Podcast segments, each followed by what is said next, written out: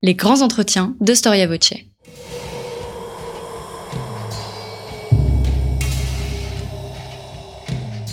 Une émission de la rédaction de Storia Voce.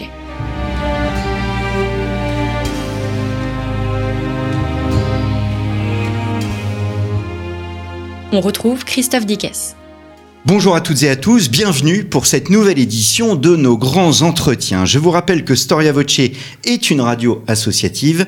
Elle ne vit que grâce au soutien de ses auditeurs. Alors grâce à votre générosité aujourd'hui, vous ne le savez peut-être pas, mais près de 350 émissions, oui, 350 émissions d'histoire sont disponibles sur notre site internet storiavoce.com. Il y en a pour toutes les périodes, pour tous les sujets. Chaque émission est bien évidemment classée, attachée à une ou plusieurs thématiques, événements ou personnages de notre histoire.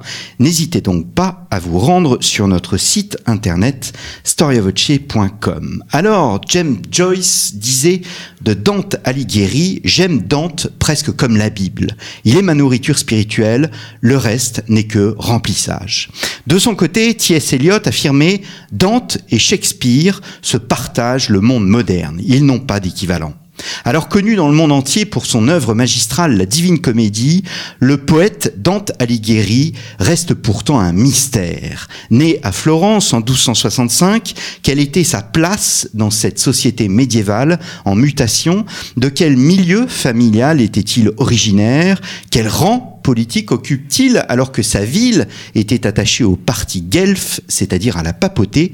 Pourquoi enfin en 1302 sera-t-il jugé puis banni pour vivre un exil de 20 années? C'est ce que nous allons voir avec Alessandro Barbero. Alessandro Barbero, bonjour. Bonjour, bonjour. Merci d'avoir accepté notre invitation. Vous êtes historien euh, médiéviste.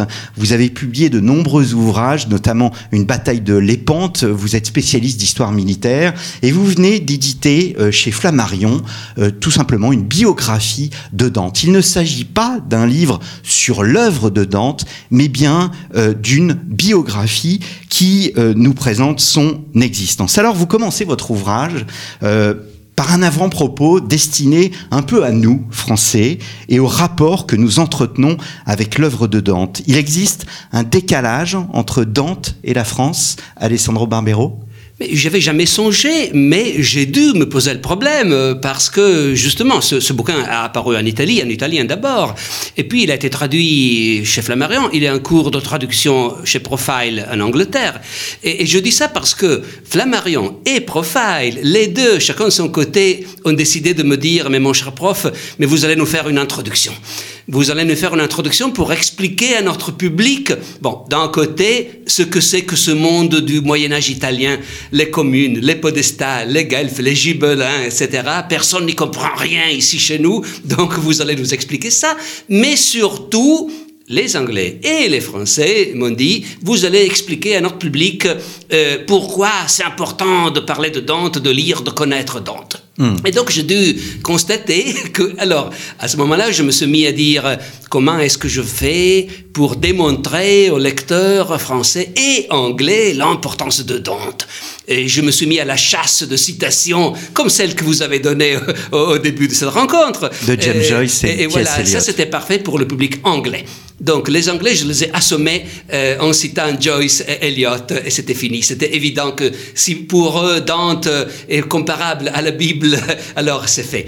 Mm. Et j'ai pas trouvé de citation comparable par les écrivains français, même si, en cherchant évidemment, surtout récemment, il y a des grands écrivains, des grands poètes français qui ont parlé de l'importance de Dante dans leur vision du monde, mais jamais avec le même enthousiasme, si j'ose dire, que l'on retrouve chez des, grands poètes d'autres nations. Et il n'y a pas que Eliot ou, Joyce, il y a les Russes, il y a Anna Akhmatova qui avait appris l'italien pour lire Dante euh, en italien, il y a Mandelstam qui, lisait Dante avant d'achever sa vie dans les, goulags de Staline. Et, les Français, les Français publiaient dans les années 60 des numéros spéciaux de revues qui, qui avaient comme titre Connaissez-vous Dante? Et, donc j'ai dû me demander si effectivement les Français n'ont pas un, petit problème euh, avec un auteur que tout le monde considère un des grands universels, disons, italiens. D'accord, mais quand même universel. Complètement universel. Alors votre premier chapitre est consacré au 11 juin 1289. Euh, Nous sommes le jour de la bataille de Campaldino entre Guelph, partisan du pape, et Gibelin, partisan de l'empereur. C'est une façon d'inscrire l'homme Dante dans son siècle, de le sortir de son statut de poète, parce qu'on ne voit que le poète, on ne voit que l'écrivain. Or, c'est un homme de son siècle. Et moi, je suis historien surtout. Euh, il y a plein de biographies de Dante qui ont pour but d'expliquer pourquoi c'est un grand poète et de montrer comment il faut lire son, œuvre. Ça, c'est pas mon, mon boulot. Euh, moi, c'est la biographie d'un homme du Moyen Âge qui par hasard c'est aussi un très grand poète, mais la chance que j'ai que j'ai voulu prendre, c'était la chance de, de faire la biographie d'un homme qui qui a fait la vie d'un homme de son époque et de son milieu social évidemment, qui a eu des amours, qui a fait la guerre, qui a fait la politique, qui a connu l'exil, qui a eu une famille, etc.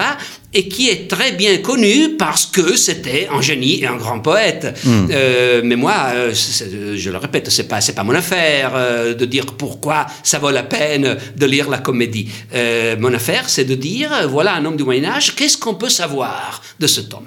Ce qui fait que la biographie est une biographie traditionnelle d'un certain point de vue, c'est-à-dire on commence par la naissance et, on finit sur le lit de mort. Mais s'agissant d'un homme du XIIIe siècle, son identité et aussi l'identité de sa famille. Hmm. Ses ancêtres sont importants. Ils étaient importants pour lui, pour tous à l'époque. Ils ne le sont plus pour nous de la même façon.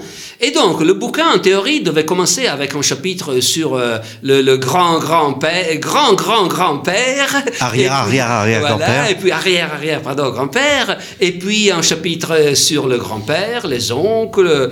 Et, et, à un moment donné, je me suis dit, mais je ne peux pas commencer un livre avec ça. Ce sera déjà les chapitres les plus ennuyeux du livre. Euh, on ne peut pas commencer par ça. Il faut commencer d'une autre façon. Avec le cavalier Et donc voilà, comme je suis historien militaire, j'aime, j'adore euh, analyser les batailles et raconter les batailles. Euh, je sais que je sais faire ça. donc et, et de voir Dante qui monte à cheval pour se battre en champ ouvert dans une armée florentine où peu des Florentins sont à cheval et les autres sont à pied. Et, cela nous dit énormément de choses sur la position sociale qu'il a héritée de sa famille. Et donc, euh, le fait de commencer par cette bataille, c'est d'un côté une façon de commencer un livre de façon un peu plus plaisante que par l'arrière-grand-père, mais c'est aussi la façon d'aborder un problème fondamental pour lui-même. Il le considérait un problème fondamental, et c'est un problème fondamental foncier pour nous euh, historien et biographe, c'est-à-dire quelle était la position de Dante euh, à l'intérieur d'une société très, très mobile, où la mobilité sociale était formidable. Hmm. Alors c'est ce qu'on apprend d'ailleurs dans votre euh, comment dans votre biographie, on découvre véritablement la, la, Florence du XIIIe siècle. Peut-être est-ce que Dante était issu d'une famille noble? C'était un cavalier? Pour être cavalier, il fallait être noble? Non, pas, pas du tout, le moins du monde. En Italie, Ailleurs, c'était plus ou moins comme ça. Euh, officiellement, euh, évidemment, lorsqu'on étudie la, noblesse française de la même époque, on découvre là aussi les ascensions sociales, le fils de vilain qui a épousé la fille du seigneur et qui se fait armé chevalier, etc. La société était mouvante aussi hors d'Italie, mais en Italie où il y avait plus de marchands, plus de savoir-faire euh, commercial et plus d'argent, énormément plus d'argent qu'ailleurs, la mobilité sociale était autre chose. Euh, ce qui veut dire que n'importe qui s'il avait l'argent pour le faire, il pouvait s'acheter un cheval. Hmm. Et, dès ce moment, lorsque sa ville faisait la guerre, ce qui arrivait souvent, et, et, tout le monde était appelé à partir, et si on avait les moyens de s'offrir le cheval et l'armure, alors on était obligé de le faire. Et et il y avait là aussi les chevaliers adoubés, comme en France, comme en Allemagne, qui sortaient de grandes familles nobles. Mais la majorité de chevaliers étaient tout simplement des citoyens dont les, pères et les grands-pères avaient, fait, avaient amassé de l'argent. Euh, ce qui est le cas de Dante. Hmm. Euh, ceci dit, il y avait des familles qui sortaient de n'importe où et, qui faisaient de l'argent et qui devenaient chevaliers et grands euh, et nobles il euh, ne fallait pas être très ancien, très très ancien, il suffisait deux ou trois générations, bon, on est noble. Euh, mais il y avait aussi des familles où, c'est probablement le cas des Alighieri, où on colportait le souvenir d'un arrière-arrière-grand-père qui était déjà chevalier Puis ses descendants se sont un peu perdus euh, dans le trafic d'argent, etc. On n'est pas au même niveau. Mais je crois que Dante, enfant, a entendu parler euh, en famille de cet ancêtre fabuleux euh, mais si on faisait de la politique dans la ville Florence, les ancêtres fabuleux n'étaient pas euh, utiles. Hmm. Au contraire, parce hmm. que euh, voilà, c'était une, politique d'homme d'affaires. Hmm. Dante va se souvenir de cet ancêtre fabuleux plus tard, au cours de sa vie, d'une autre vie, de sa seconde vie en exil. Alors Dante Alighieri, Alighieri c'est un patronyme. Tout le monde ne possède pas un patronyme. Bien sûr, bien sûr, tout le monde possède un, nom, un prénom chrétien, mm. et, c'est tout. Et la majorité des Florentins sont tout simplement connus comme euh, Bartolomeo, le fils euh, de euh, Sebastiano, Bartolomeo di Sebastiano. S'il y en a plusieurs, alors ce sera Bartolomeo di Sebastiano di Lapo. Mm. On arrive au grand-père, c'est tout. les noms de famille ne sont pas officiels. Il n'y a pas d'anagraphe communale qui attribue, il n'y a pas de document, il n'y a pas de papier. Euh, mais tout simplement, lorsque on est quelqu'un d'important, euh, normalement, on n'est pas seul. Euh, si on est important dans la ville, c'est que la famille est implantée là déjà depuis des générations. On a des ancêtres qui étaient connus, euh, on a des cousins, des oncles, les grandes familles sont très nombreuses. Et donc, c'est normal que dans la ville, on ne dit pas tout simplement Guido Cavalcanti, mais on dit les Cavalcanti parce qu'ils sont très nombreux et normalement ils sont un ensemble cohérent. Euh, il y a la position politique des Cavalcanti. Mm-hmm. Si l'on est quelqu'un qui n'est pas connu, bien tout le monde a des oncles ou des frères, d'accord, mais, mais on ne peut pas le savoir et tout le monde s'en fiche. Et, donc on n'a pas un, nom de famille. Les Alighieri, euh, la famille de Dante, sont justement à ce niveau où on commence à être connu comme un groupe. Euh, et donc, il y a des gens en ville qui ont entendu parler de ce gens-là, euh, collectivement, je veux dire. Euh, mais c'est pas depuis longtemps, et donc c'est pas la noblesse. Hmm. D'où vient le prénom de Dante? Dante, c'est un diminutif. Il n'y a qu'un seul document qui nous dit ça, mais c'est un document officiel, notarié, donc c'est vrai. il avait été baptisé Durante. Euh, et en effet, on trouve d'autres Florentins de son époque qui sont appelés dans, le, dans les documents parfois Durante, parfois Dante, et c'est la même personne. Donc il faut accepter cette donnée. Il faut dire que les Florentins adoraient les diminutifs. Est-ce qu'on dit diminutif en français? Oui, diminutif, ben oui. Voilà, ils adoraient. Mm. Et donc, c'était plein d'Olivieri, que tout le monde appelait Vieri, etc. Et, et, donc aussi, les Durante étaient appelés tout simplement Dante, tout comme les Beatrice était appelé normalement Biche, etc. Euh, et c'est un homme, c'est pas très très répandu, mais c'est même pas rare, euh, un homme banal. Euh, Dante échange des sonnets dans sa jeunesse avec d'autres poètes, dont au moins deux s'appellent aussi Dante. Hmm. donc ce n'est que pour nous que Dante est devenu le nom d'un seul personnage dans l'histoire, tout comme Napoléon, nom qui existait dans l'Italie médiévale et que nous attribuons à un seul être humain dans l'histoire. Alors, il y a, vous parlez de Béatrice, c'est marrant parce que Béatrice, c'est un personnage de la vie de Dante qui est, qui est, euh, euh, qui est important. Euh, vous racontez, il en tombe amoureux, c'est une jeune femme dont il tombe amoureux. vous racontez le moment où les deux regards se croisent alors que Dante est donc amoureux depuis de nombreuses années. Mais alors, être amoureux à cette époque-là, on peut très bien être amoureux et ne pas, absolument pas déclarer sa flamme. Et il faudra un certain temps pour que l'un et l'autre échangent quelques mots? Oui, c'est même normal et il faut dire ça. J'ai l'impression que la société de cette époque, mais pas que la société médiévale, aussi la société de l'Antiquité, par exemple, en Grèce, à Rome, etc. Ils vivaient l'amour de façon hum, schizophrénique, si j'ose dire. Ah oui. C'est-à-dire. Pas platonique. Hum, non, non, pas platonique. Le sexe était très important, évidemment. Mais l'amour nous, sommes arrivés au point de dire, bon, d'abord, l'amour est la chose la plus importante, la plus merveilleuse, euh, l'expérience euh, sublime, etc. Et il faut euh, épouser ce dont on tombe amoureux. le mariage et amour, dans notre vision du monde, devraient être coïncidents. dans le passé, c'était pas ça. Ils savaient parfaitement ce que ça voulait dire tomber amoureux, désirer l'autre rencontrer quelqu'un et commencer à penser à cette personne. Euh, et le désirer sexuellement, évidemment, etc. Et, mais cela n'avait rien à faire avec le mariage. carrément rien faire. Le mariage était affaire de famille pour mettre ensemble deux personnes avec le, dans le but d'organiser une nouvelle famille et de continuer la famille dans le, dans, le futur, etc., faire des fils. Euh, C'était question de dos, de contre-dos, d'échanges euh, monétaires, financiers, etc. On arrangeait ça. Euh, on, on, ne demandait pas normalement euh, aux jeunes gens euh, leur opinion. Euh, et donc le mariage existait, l'amour, l'amour fou, le désir sexuel existait, mais c'était deux choses deux, séparées. Deux aspects séparés de la vie. Hmm. ce qui veut dire Bon, on pouvait tomber, tomber amoureux d'une jeune fille euh, qui était d'une condition sociale modeste, et alors très souvent, on, bon, on vivait ensemble, on faisait l'amour, etc.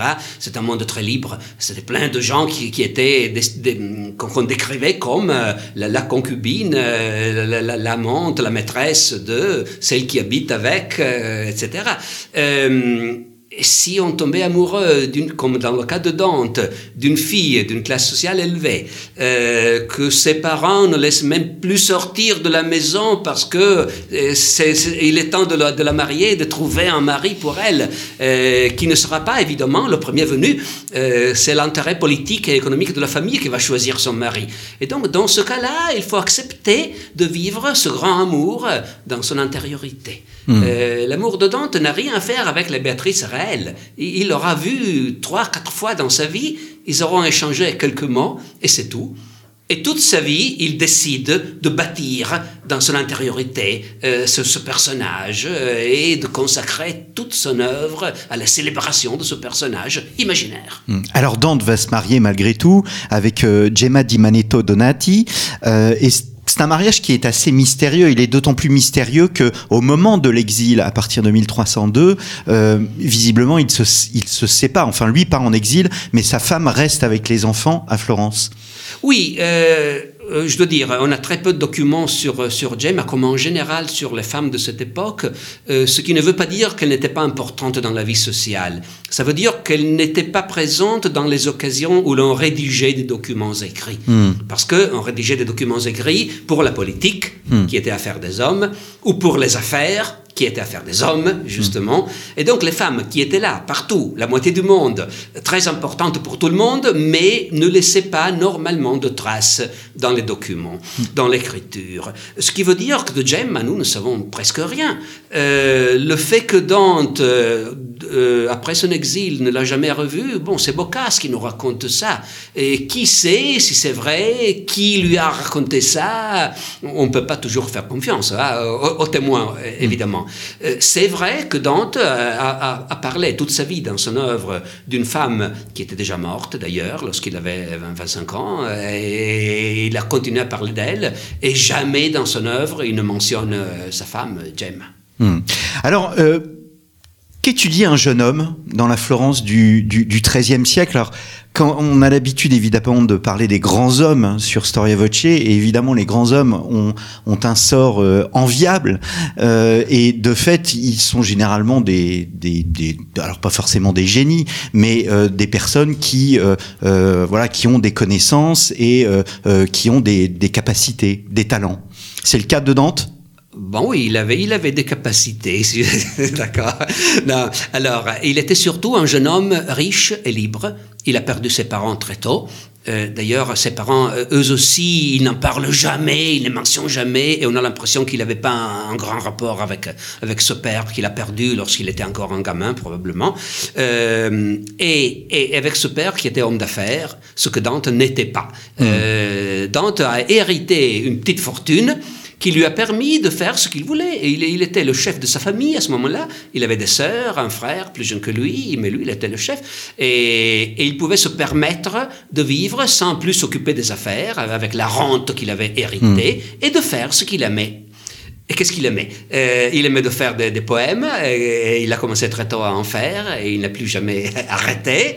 Et puis, et puis, il a découvert qu'il aimait étudier quelque chose de très nouveau qui venait de la France à son époque, c'est-à-dire la philosophie. Euh, Jusqu'à sa génération, personne n'avait entendu parler de, ce, de, cette chose bizarre, la philosophie.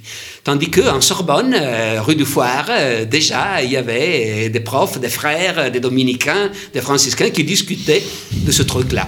Euh, qui était une façon nouvelle de s'interroger sur le sort de l'homme, sur la, nature de l'univers, d'étudier la réalité matérielle et spirituelle euh, sans contredire euh, l'enseignement théologique de l'Église, mais en y ajoutant l'intervention de la raison humaine, en y ajoutant les instruments que les anciens, Aristote, avaient légués à la postérité.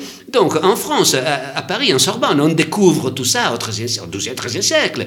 En Italie, à Florence, cela arrive plus ou moins à l'époque du jeune Dante, qui donc découvre qu'il y a cette chose-là, la philosophie, qui comprend en même temps ce que nous appellerions les sciences naturelles, hmm. la physique, mais aussi la, morale, euh, l'éthique.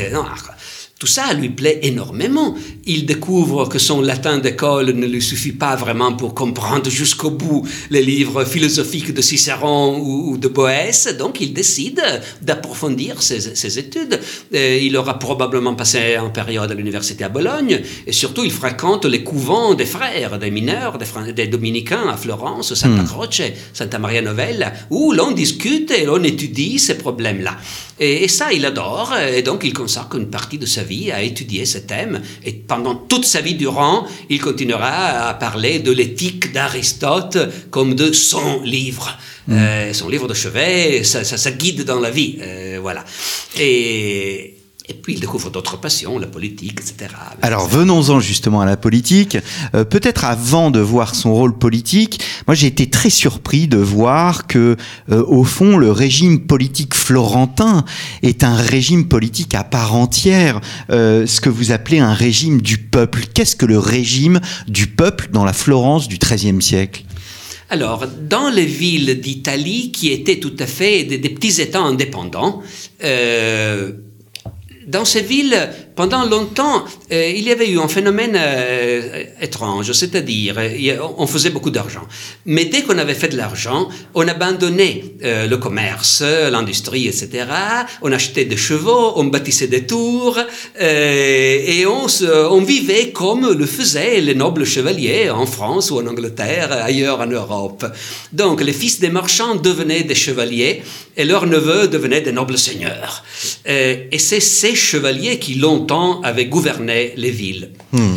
Puis à un moment donné, dans certaines villes, dont Florence, qui est peut-être la ville la plus riche d'Italie et donc du monde, de leur monde à l'époque, avec Venise peut-être, hein, euh, à Florence, euh, il y a tellement euh, de gens qui sont en train de faire de l'argent mais qui n'ont pas encore abandonné le commerce, la banque, etc., n'ont pas encore commencé à bâtir des tours, à s'acheter des armures, etc., mais ils ont déjà beaucoup, beaucoup d'argent, et ils commencent à se dire que peut-être, mais pourquoi au juste c'est les nobles seigneurs qui gouvernent la ville, tandis que c'est nous, ceux qui faisons l'argent et qui donnons la, la force à cette ville.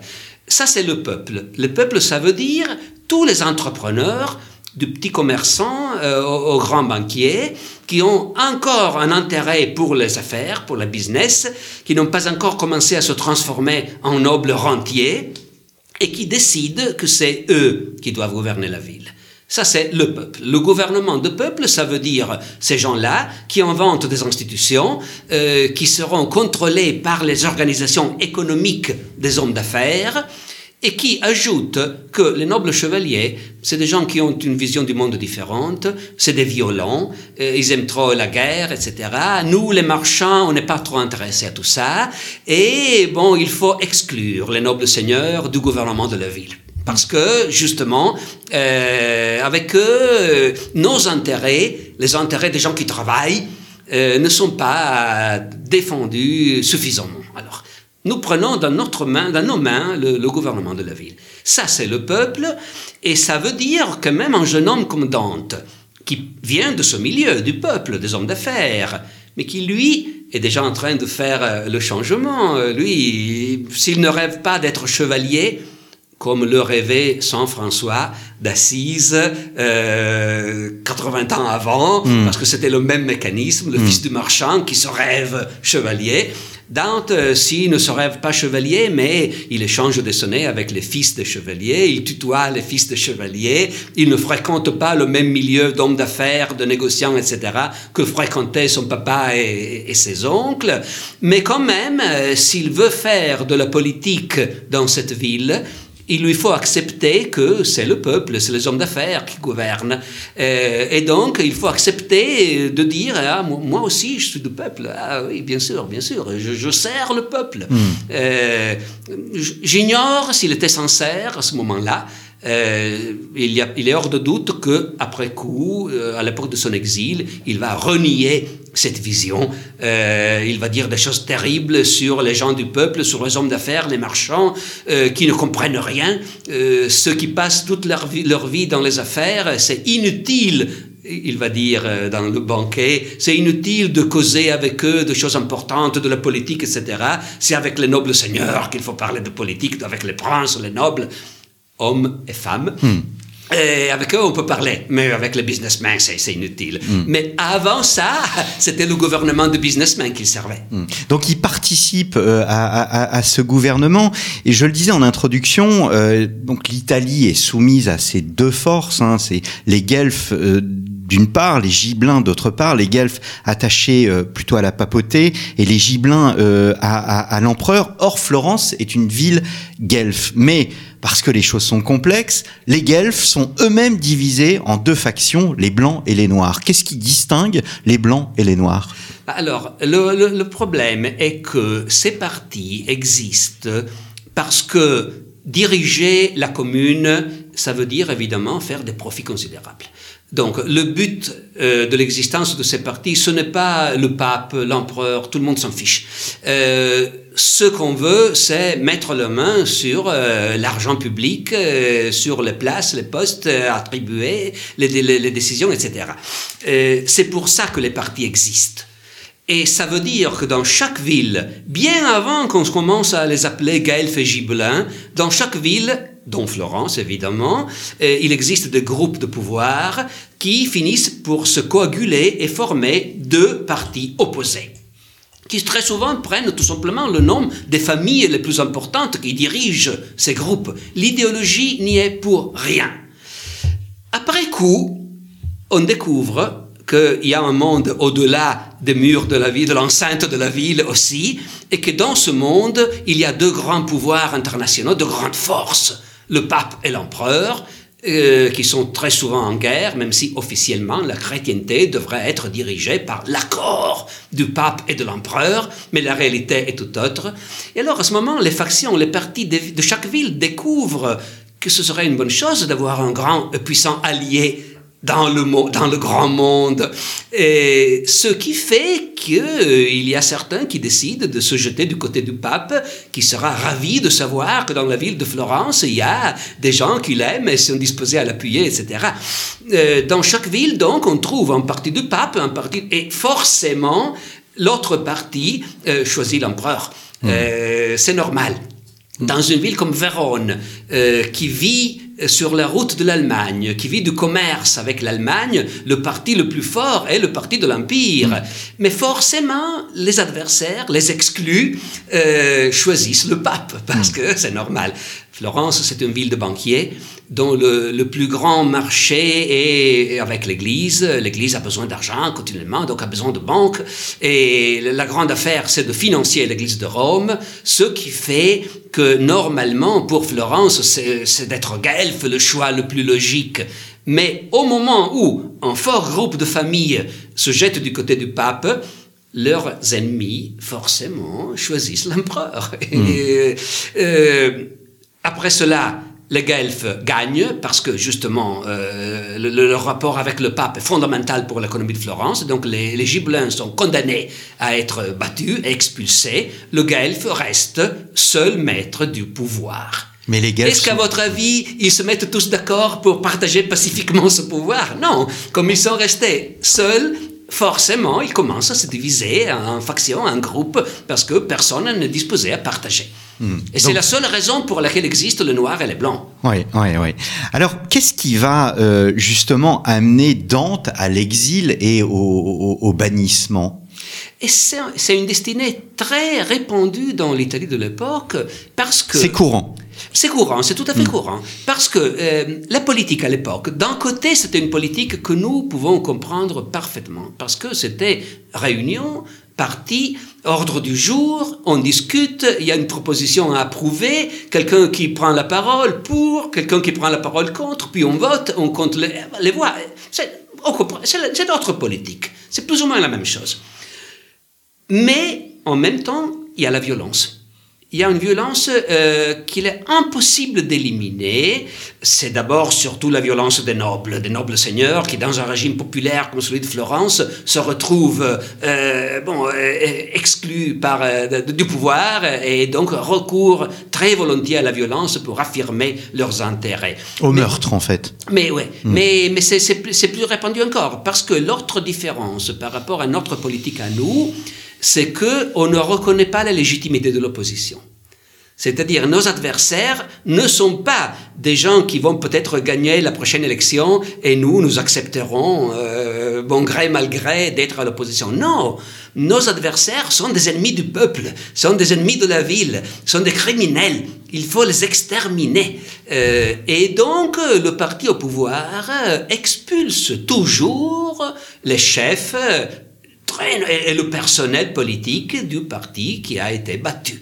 Euh, et cela arrive entre Guelph et Gibelin, et cela arrive entre Guelph blanc et Guelph noir. C'est le même mécanisme. Quand le Guelph noir prenne, le pouvoir à, Florence, on commence à rédiger les listes. C'est l'époque des listes, c'est comme sous Staline. On fait les listes des gens qu'il faudrait tuer si c'était possible. Mais normalement, euh, on les jette en exil, on démolit leur, leur maison, on pille leurs biens à la campagne, euh, et on écrit à toutes lettres, ces gens-là ne pourront plus jamais rentrer en ville, avoir une place dans la politique. Et, on fait des listes de centaines de noms. Hmm. Donc, dans chaque ville, il y a toujours un parti à l'intérieur, et dans le langage courant de l'époque, il y a le parti à l'étranger, à l'extérieur, intrinseci, extrinseci. C'est normal. Une moitié euh, des gens euh, qui comptent dans la politique d'une ville sont normalement en exil. Hmm. Alors, il a fait une proposition politique qui, où il a pris un parti politique finalement où il a été, pour lequel il a été mis en minorité, et c'est pour cette raison qu'il a été euh, banni. Est-ce qu'il est condamné à tort ou à raison? Ah, c'est une belle question. Je voudrais bien savoir. Alors, il faut dire ça. Euh, jusqu'à ce moment, euh, c'était normal de, condamner à l'exil euh, ses ennemis sans se soucier de procédures, de légitimité, etc. Lors du coup d'État des Noirs qui chassent leurs adversaires les Blancs de Florence, et Dante est chassé avec les Blancs, pour la première fois, le nouveau régime se soucie de monter des procès. Hmm. Euh, avant, on faisait tout simplement les listes. On y met les alligaires et oui, d'accord, on les met. c'est fini. Tandis que, après ce coup d'État, euh, il y a des juges qui sont chargés officiellement de, mener des enquêtes euh, pour frapper sélectivement beaucoup de chefs et de gens importants du parti qui a été battu, mais pas tous, pas tous. Euh, on va voir et on choisit. On choisit certains qui ont occupé des positions importantes dans les années précédentes, dont Dante.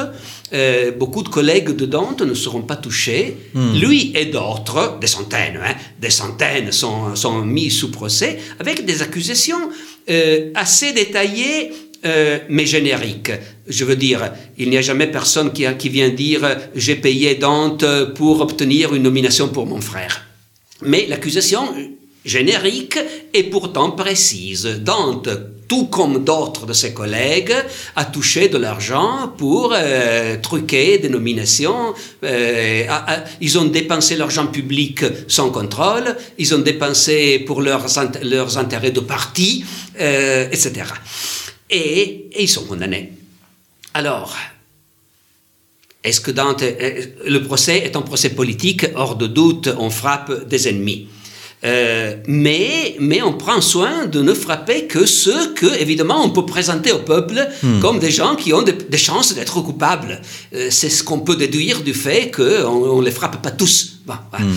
Et, et, Dante, euh, Et rencontre dans l'enfer, il rencontre les, les, hommes politiques corrompus. C'est ce qu'on appelle les barattieri dans le langage de l'époque. C'est un terme très technique. C'est les hommes politiques qui ont touché de l'argent pour faire quelque chose qu'ils ne devaient pas faire. Mmh. Et, et, il les rencontre à l'enfer. Et c'est le seul moment dans l'enfer où il rencontre des diables et où Virgile lui dit Cache-toi, ne fais pas voir. Et ces diables qui sont spécialement chargés de, de surveiller les damnés qui ont été des politiques corrompus, du moment où ils voient Dante, ils essaient de l'attraper. Et, et, et, longtemps, pendant trois euh, chants de, de, de l'enfer, Dante et Virgile sont obligés de se garder les épaules parce que ces diables sont toujours prêts euh, à essayer d'attraper Dante et de le jeter en bas avec les hommes politiques corrompus. Mmh. À mon avis, si ce n'est pas une confession, moi aussi j'ai fait ça, et ce n'est pas ça peut-être, mais c'est sans doute la confession de, de, de, du fait qu'il s'est rendu compte que si l'on faisait la politique, euh, il était bien difficile de ne pas se salir la main. On, on courait ce risque. Mmh. Voilà, on courait ce risque. Alors ses biens sont confisqués, sa famille, nous l'avons dit tout à l'heure, reste à Florence. Euh, J'étais très surpris de voir que euh, la notion de propriété privée est malgré tout respectée. C'est-à-dire que enfin, les, les terres de Dante restent à Dante. Oui, euh, reste, en italien on dit intestate a Dante, sont inscrites sous son nom, disons. Il n'a pas le droit de, de, de les gérer, évidemment. Et il n'en a pas l'usufruit. Mais, ouais. non, non, voilà. Mm. Euh, mais on continue à dire mm. euh, cette, ce, ce, champ, cette vigne, etc., euh, dont le maître est Dante. Alors, le problème est que d'abord, euh, les, les revirements en politique sont fréquents. Et donc, on chasse quelqu'un, on confisque ses biens. Et puis, bientôt, on découvre qu'on s'est mis d'accord avec, on se met d'accord avec lui et il rentre. Mm. Et dès qu'il rentre, euh, il faut lui redonner, évidemment, les biens confisqués.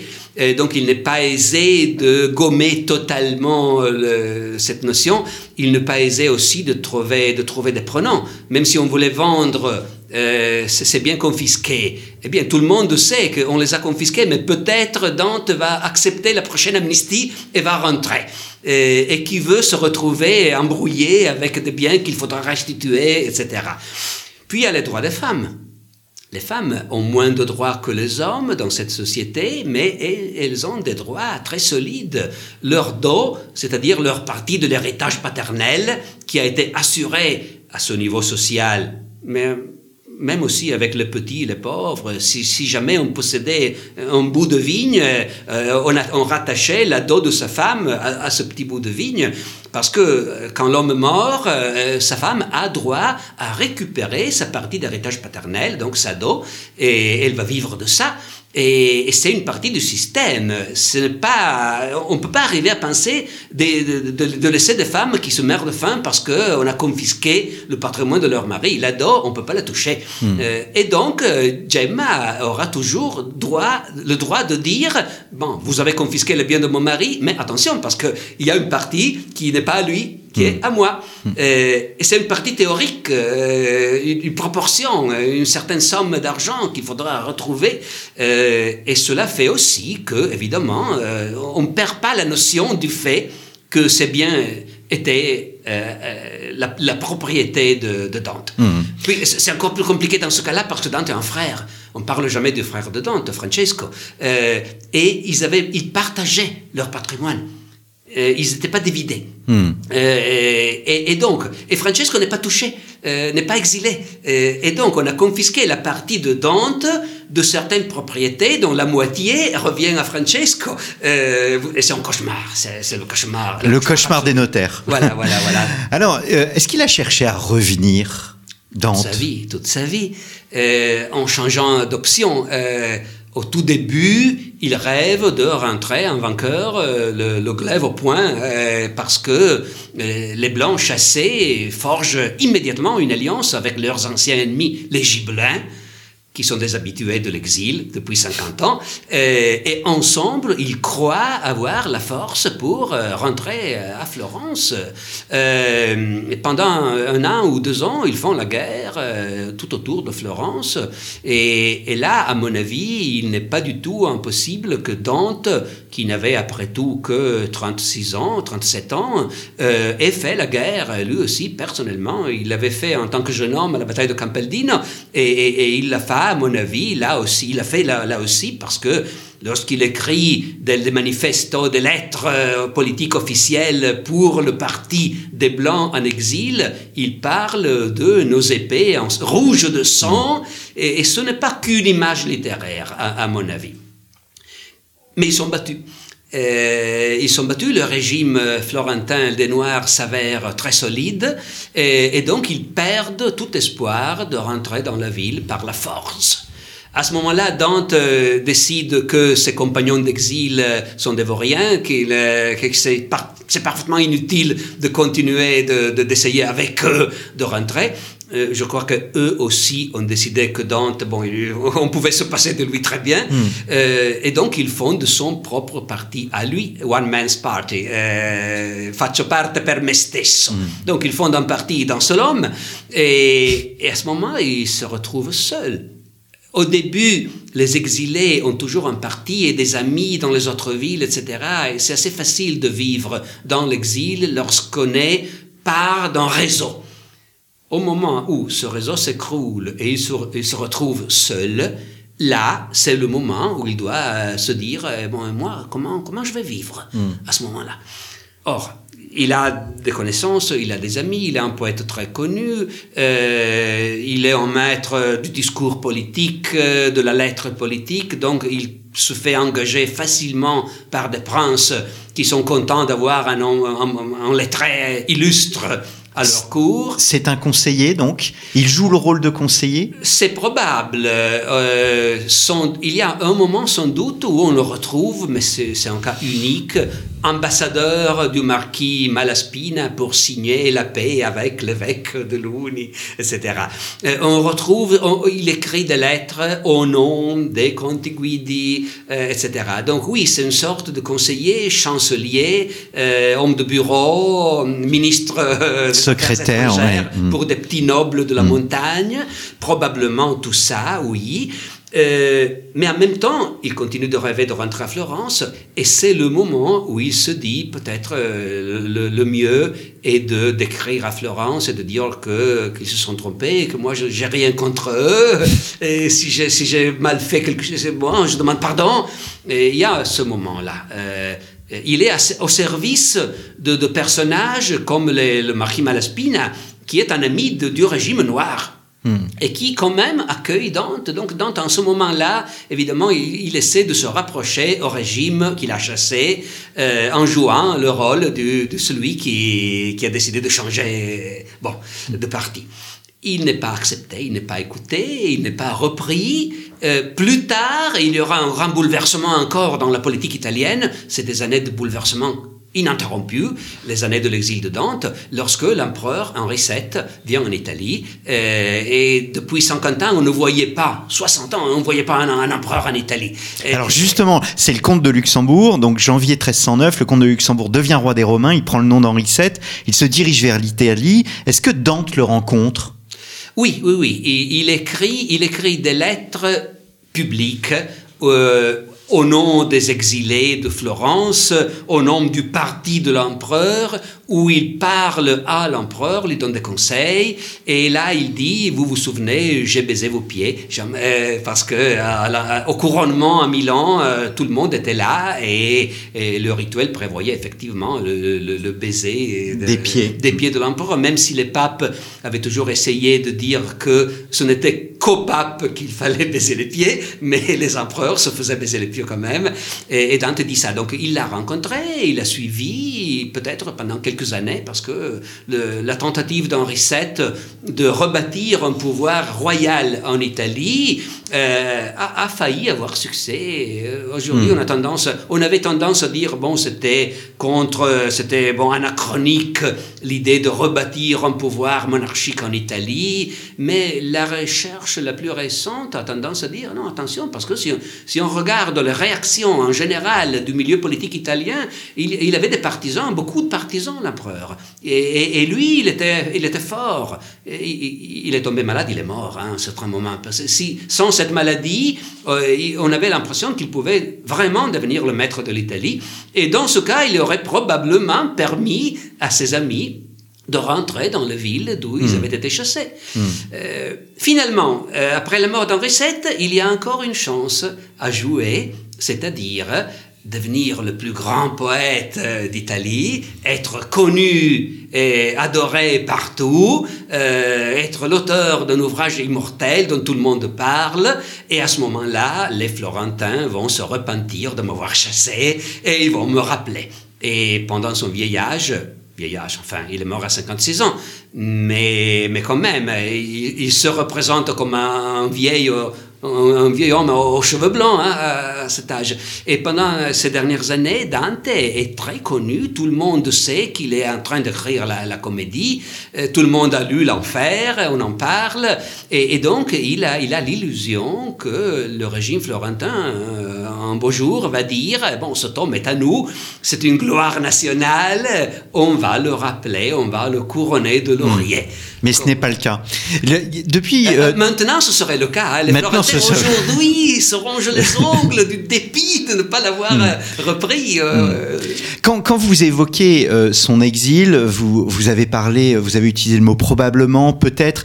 On n'a on a pas beaucoup de certitude en fait sur cet exil. On ne sait pas trop ce qu'il fait. Étrangement, la, la, la, documentation nous manque pour éclairer ces, ces, ces 20 années d'exil. Mais c'est justement, ce problème est lié à la nature de la documentation. Et c'est la même raison pour laquelle je disais que les femmes sont sous-représentées dans les documents. Euh, lorsque Dante est, un citoyen de Florence, il lui arrive de faire des affaires, d'emprunter de l'argent, euh, d'acheter des terres, lui ou son frère, alors.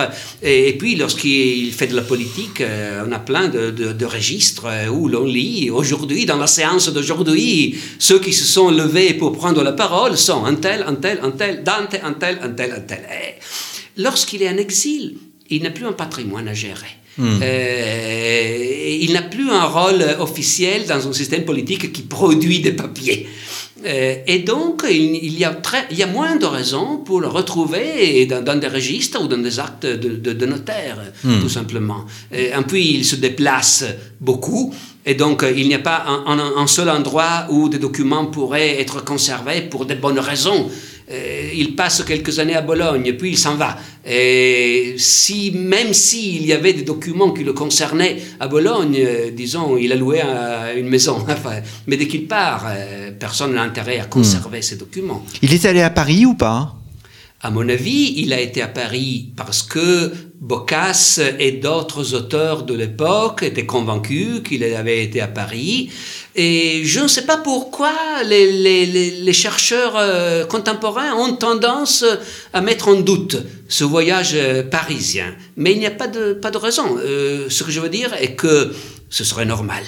Euh, Paris était la capitale euh, intellectuelle euh, du, genre de, travail intellectuel qu'il aimait, la, philosophie, la théologie, et donc ce serait parfaitement normal. D'ailleurs, Boccace nous dit aussi, c'est un détail qui rajoute, à mon avis, à la crédibilité de ce voyage, il nous dit que Dante est, venu à Paris, mais il y est resté peu de temps, parce qu'il était sans moyens, et donc il a dû rentrer. et ça aussi, c'est crédible. En Italie, ils trouvaient facilement des princes qui, qui, le prenaient à leur cour. Euh, en France, personne ne le connaissait. Et donc, même s'il a pu amasser un peu d'argent pour faire le voyage Paris, euh, après quelques mois, euh, l'argent hmm. fini, et, donc il aura dû rentrer. Et donc, à mon avis, oui, c'est très probable qu'il ait fait ce voyage. Hmm. Alors, nous terminons, parce que c'est, c'est, nous célébrons cette année, nous commémorons, pardon, cette année, euh, l'anniversaire de sa mort, 700, 700 ans. Il meurt à Ravenne. Est-ce qu'il meurt isolé, pauvre, ou au fond toujours avec cette idée qu'il se place sous la protection d'un prince, comme il s'est placé sous la protection d'un prince à Vérone, à, à Padoue, etc. Non, non, il n'est pas isolé, il n'est pas pauvre. C'est-à-dire, d'un côté, c'est vraiment à ce moment-là un poète très connu et Ravenne n'est pas une toute petite ville à l'époque. Il y a un milieu de docteurs en médecine, de notaires qui font aussi des poèmes, qui s'intéressent de questions culturelles et qui ont des liens avec le pouvoir, avec les seigneurs de la ville. Et dans ce milieu, Dante est admiré Bon, c'est vrai qu'après sa mort, tout le monde va chez Boccace dire Ah, moi je connaissais très bien, j'étais son meilleur ami, etc. Mais, mais c'est vrai. donc, il était déjà bien connu, il avait un milieu d'amis, d'intellectuels, etc. Il était invité à l'université de Bologne, où il n'a pas voulu aller pour beaucoup de raisons, etc. il était protégé par le pouvoir, et on le voit très bien parce que il a essayé d'arranger le futur de ses fils et de ses filles à, la façon normale à l'époque, c'est-à-dire euh, en obtenant des bénéfices ecclésiastiques. Hmm. Ces deux fils survivants, Jacopo et Piero, ont tous les deux eu des bénéfices à Ravenne et à Vérone. Donc dans les deux villes où Dante a vécu sous la protection du Seigneur ces dernières années, et les bénéfices ecclésiastiques qui étaient en fait des rentes euh, des sinécures qui ne prévoyaient pas euh, beaucoup de travail mais qui rendaient des, sommes euh, coquettes, obtenir des bénéfices c'était par voie de patronage, hmm. patronage de connaissances, d'amitié, etc. il a placé une de ses filles, Béatrice, comme bonne sœur dans un couvent à Ravenne encore, et là aussi c'était le souci normal d'un père qui a des filles, euh, qui essaie de, les marier si c'est possible. Et si c'est pas possible, il faut bien qu'une jeune femme euh, euh, puisse vivre toute sa vie de quelque façon et de la placer dans un couvent, c'était normal. Donc Dante, comme n'importe quel bon père de famille de, son époque, a eu les moyens typique d'une classe sociale aisée d'obtenir par le patronage un soutien pour la vie de ses fils et de ses filles. Donc il n'était pas, pas pauvre, il n'était pas isolé. Hmm. Donc il meurt le 14 septembre, dans la nuit du 13 au 14 septembre 1321. Euh, euh, vos derniers mots cette nuit-là, le prophète s'en alla découvrir si tout ce qu'il avait imaginé durant ces années-là était vrai. Merci beaucoup. Alessandro euh, Barbero, donc euh, Dante, merci pour cette émission exclusive pour Storia Voce. Pour votre voyage, vous êtes venu euh, à la Maison de la Poésie tout à l'heure et vous avez accepté de venir à notre micro. Merci beaucoup. ça a été un grand plaisir et merci à vous. Dante, donc une biographie que je vous recommande, chers auditeurs, parue chez Flammarion. Il me reste à vous remercier pour votre fidélité et je vous donne rendez-vous la semaine prochaine pour un nouveau numéro de nos grands entretiens. Merci et à très bientôt.